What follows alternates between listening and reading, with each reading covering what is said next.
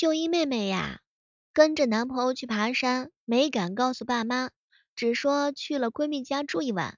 早上刚到山顶的时候，他妈打来电话，于是就一妹妹故意困洋洋的说：“妈，怎么了？我还没睡醒呢。”结果他妈大吼一声：“你梦游了两万多步，你还敢跟我说你压根就没睡醒？”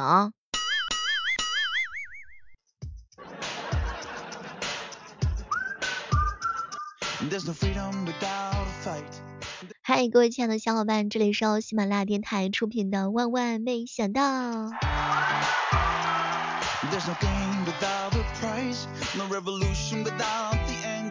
鸡哥啊，开车呢去加油，遇到一个推销矿泉水的姑娘，五块钱一瓶，让她买一箱。当时鸡哥就摇摇头说不买。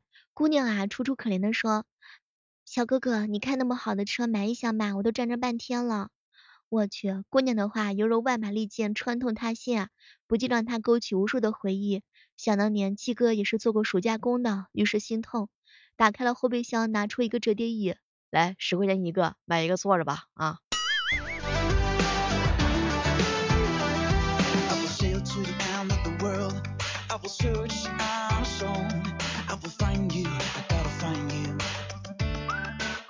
中午跟边边一起吃饭。小妹姐，今天大姨来我家了。大姨呀，向来不是什么善茬，开口就揭人短。今天我决定先发制人，我拉着她就问，外甥期末考试考的怎么样啊？大姨悠悠的答道，他六科总分五百三十七分，年级排第六，他女朋友五百四十九排第一。你考的怎么样？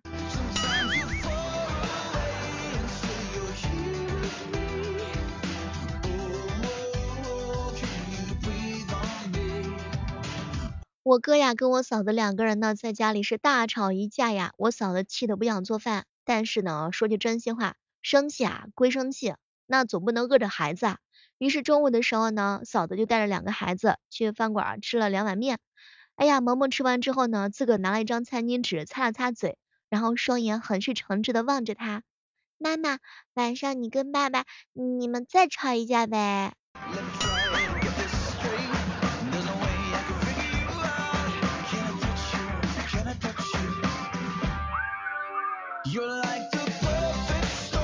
前段时间啊，这个熊孩子呀都放假了，我去，然后我哥们儿七星灯啊，这个生活简直就发生了不一样的一些变化啊，让他气得哼哼的不要的一件事情是什么呢？他的生活一下子变得鸡飞狗跳，闹了几天，实在是受不了了。昨天呢，就跟他媳妇儿商量啊，打算把孩子呀送回老家呢，待上几天，两个人也能清静清静。结果早上一开门的时候呢，发现他妈呀拎着行李箱，哎呀，带着这个侄子侄女啊，就站在门口。当时呢，七星灯望着沙发上打包好的行李，真的是陷入了沉思当中啊。不知道正在收听节目的小耳朵们，你们是不是也是遇到这样的神兽，不知该如何是好？但我感觉他们是一边快乐一边痛苦着，痛苦既快乐着，他们这就是花式秀恩爱。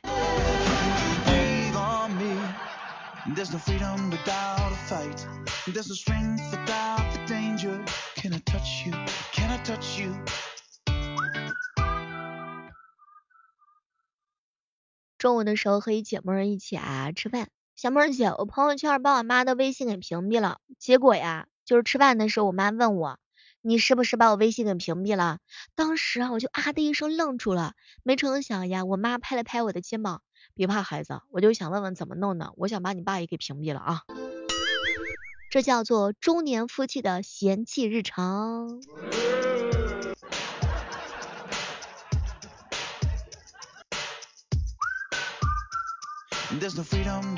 那么问题来了，请问你发微信的时候会屏蔽你家里人吗？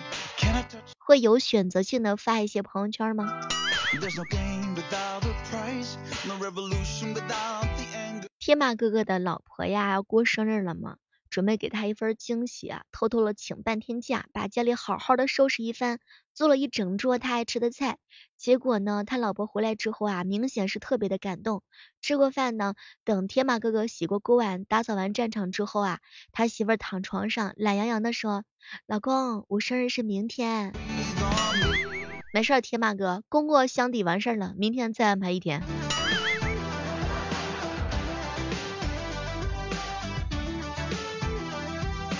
哥们儿六九八问我小妹儿小妹儿啊，当下什么样的婚姻是最最最最牢固的呢？建立在金钱粘合剂上的婚姻，离婚的时候会导致元气大伤的婚姻最牢固啦。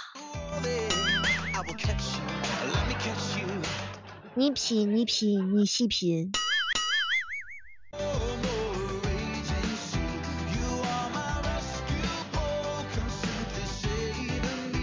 最近啊，有四个字呢，特别的流行，叫做发嗲文学。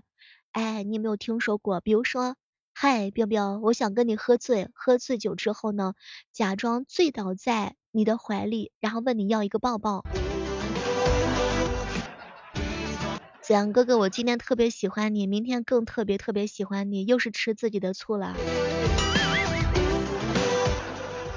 这个呀，就叫做呢非常甜蜜的发嗲文学，望各位亲爱的兄弟姐妹们能够周知一下，好吧？嗨，酸的牙齿都要掉的那种啊。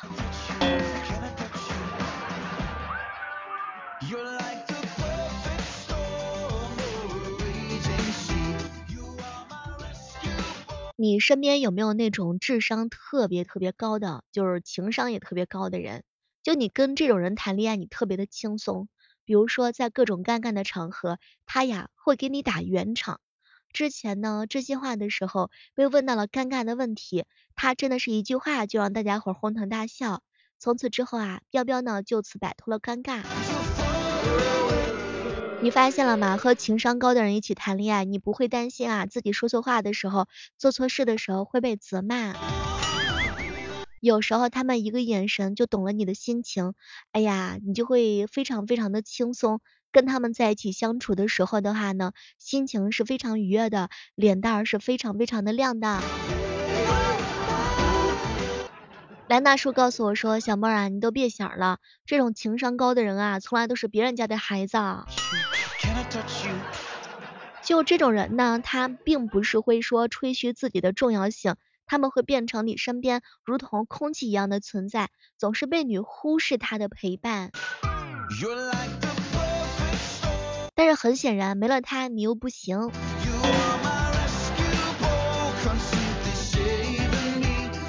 我经常被问一个问题，就是小妹儿啊，你自认为自己情商高还是情商低呀？我一没有智商，二没有情商。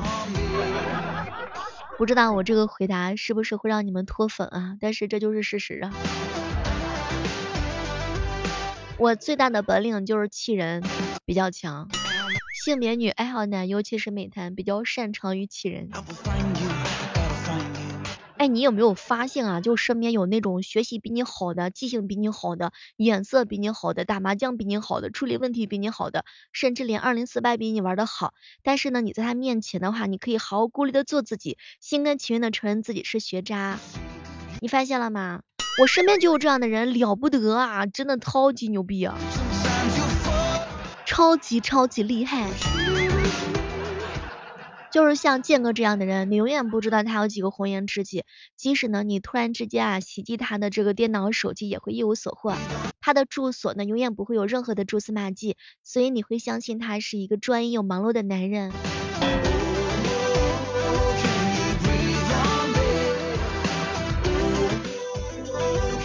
我有一朋友，外号呢叫山泉，哎，这个人可厉害了。你要跟他在一起时间久的话呢，你就是无时无刻的都想跟他倾诉，分享你生活当中的每一个细节，任何任何人际方面的一些难题，经过他的点拨之后，你都会豁然开朗。你觉得找到了亦师亦友的成熟爱人，同龄男生都是幼稚可笑的男孩子，但跟这个男人在一起的时候，就是一种修行。也不知道我这波马屁的话拍的到不到位。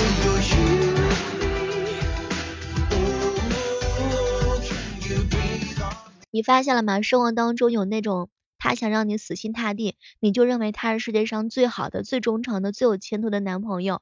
他想和你分手，你呢就会逐渐明白和他不可能走到最后，但是你又不会太伤心，未来生活依然是很光明的。做不成夫妻，还可以做成普通朋友，是吧？缘分的天空。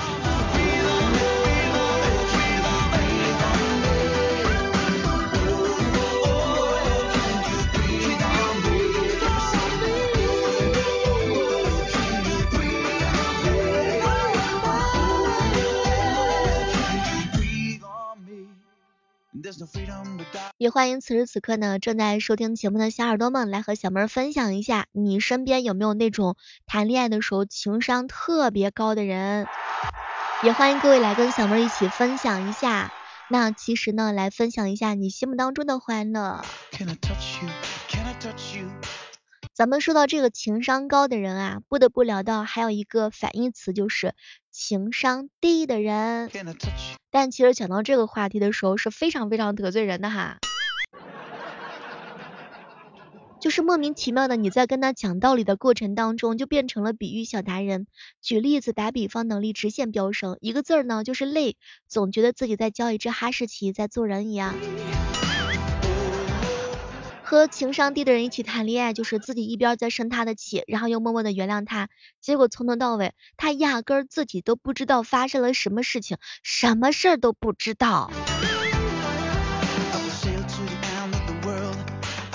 你什么事儿都想跟他分享，他呢也都会有回应，但是最后呢，发现他只不过是闲散的罢了。就比如说你无缘无故生气的时候，他依然会孜孜不倦的跟你讲道理。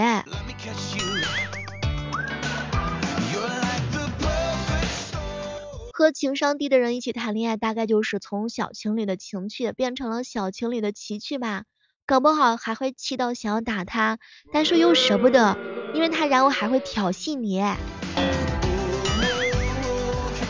你看别人家生气吧，那是一来一往，互相吵架；你生气呢，是必须压着怒火解释半天，你为什么要生气，以及他到底是什么地方把你给惹毛啦。还有就是你甜蜜的时候是笑着从，侧过脸看，他仍然是对不上不明所以的双眼。嗨。实力悬殊谈恋爱，不拿工资教做人呐。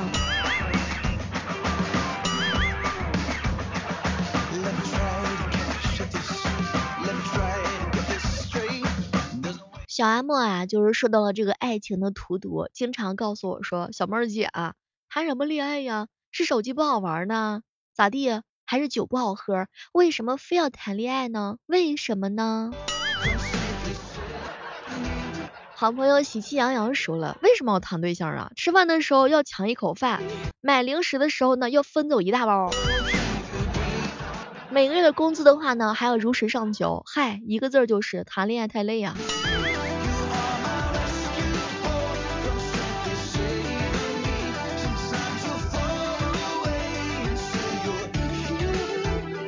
前段时间一姐妹跟我说呀，她呢跟她男朋友两个人去逛夜市，她。这个女孩子啊，在小摊上看上一个小东西，老板呢喊价是三十块钱，我这姐妹呢就给他讲价，老板能便宜点吗？不行，就这个价了啊。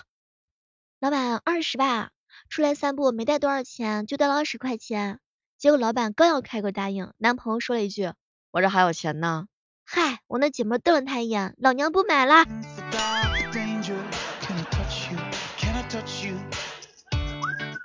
和情商低的人一起谈恋爱，实不相瞒，一天你得原谅他一千八百多回，真的太难了。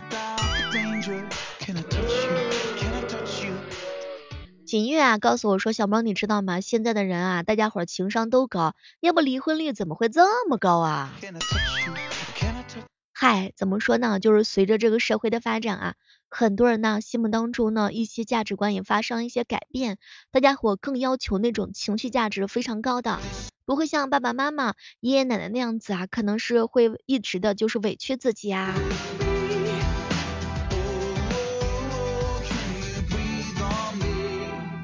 哎，不知道此时此刻正在收听节目的你，你的忍耐力好吗？你是一个会把情绪表现出来的人吗？当你自己感觉到生气的时候，你会隐忍还是直接爆发呢？不知道各位亲爱的小伙伴，你是会愿意和自己的兄弟姐妹啊，或者是闺蜜去血拼啊，还是一个人去看海，还是跟异性的朋友抱怨，还是选择回家跟家里人一起吃饭呢？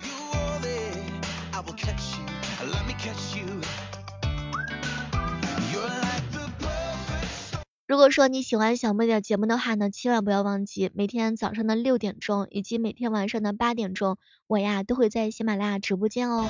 十一月一号开始的话呢，我们直播间还有更多精彩等你哦。好了，期待着在直播间能够和你偶遇吧，我是小妹儿，我等你，我们下期继续约吧，拜拜。